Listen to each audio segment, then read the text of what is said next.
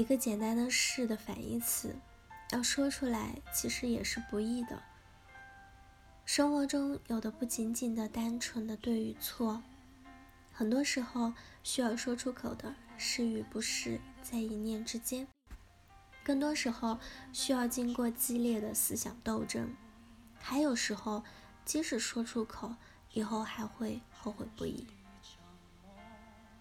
相信大家都经历过这样的事情，这种因为某个事件让我们心里出现冲突而难下决定的现象，在心理学中叫做认知失调。认知失调会让人感觉到。心理压力和不舒适感，在人们同时具有相对立的信仰、价值观、理念等，并且遇到一种现象，使这相应、相对立的两面冲突，出现冲突的现象。打个比方，今天你给我客户提交了一个方案，客户并不全然满意，提出了他们认为的修改意见。可是，客户的修改意见并不符合方案最优化的标准。你是应该坚持自己的方案，对客户说不呢，还是根据客户至上的原则对客户说是？这在你心中的纠结，就是我们所说的认知失调。不管你是不是在评判别人的行为处事中，还是在预想。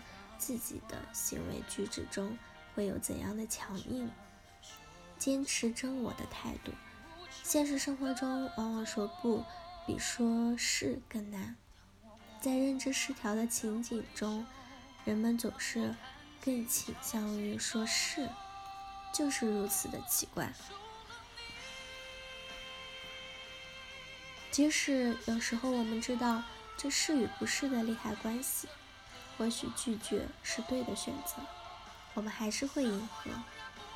有人可能会认为，这是因为我们的人好心善，或者死要面子。其实，这是因为我们的大脑在作怪。更具体的说，是大脑中的杏仁核在作怪。这个负责人们情绪的杏仁核一定会觉得很委屈。其实，他也并不是在作怪。他只是想要更好的保护我们。当认知失调出现时，人们会有很强的不舒适感。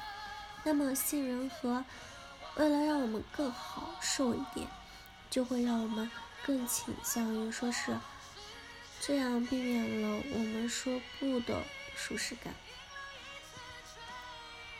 拒绝不但容易伤害自己，还会伤害别人。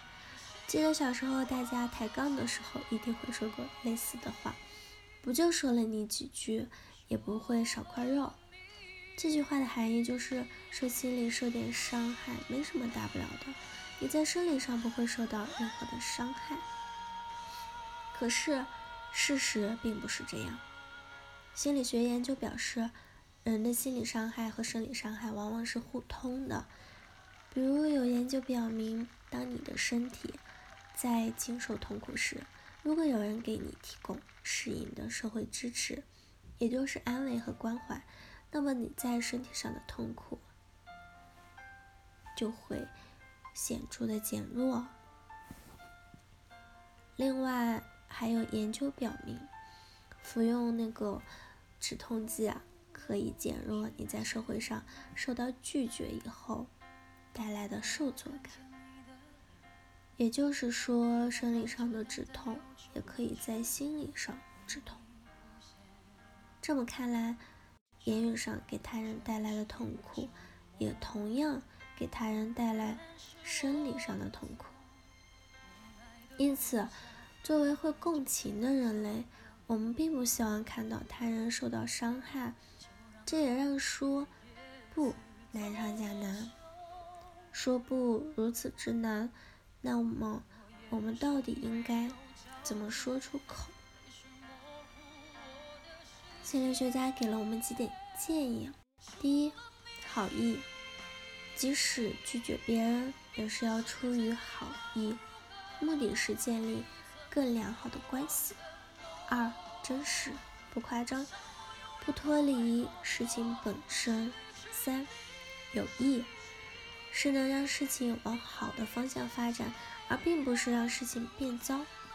四，时效，说不并不是出于激动，并且要保证对方能够清楚的知晓你的意义。五，粗暴。你可以说的坚定、强烈、指向明确，但不能使用粗暴的语句。要做的是表达清楚意见，而不是发泄情绪。仔细看这五条意见啊，不仅仅是说不，也是怎么样做到有效的交流沟通的好建议。好了，以上就是今天的节目内容了。咨询请加微信 jlct 幺零零幺或者。关注微信公众号“甘露春天微课堂”，收听更多内容。感谢您的收听，我是森 y 我们下期节目再见。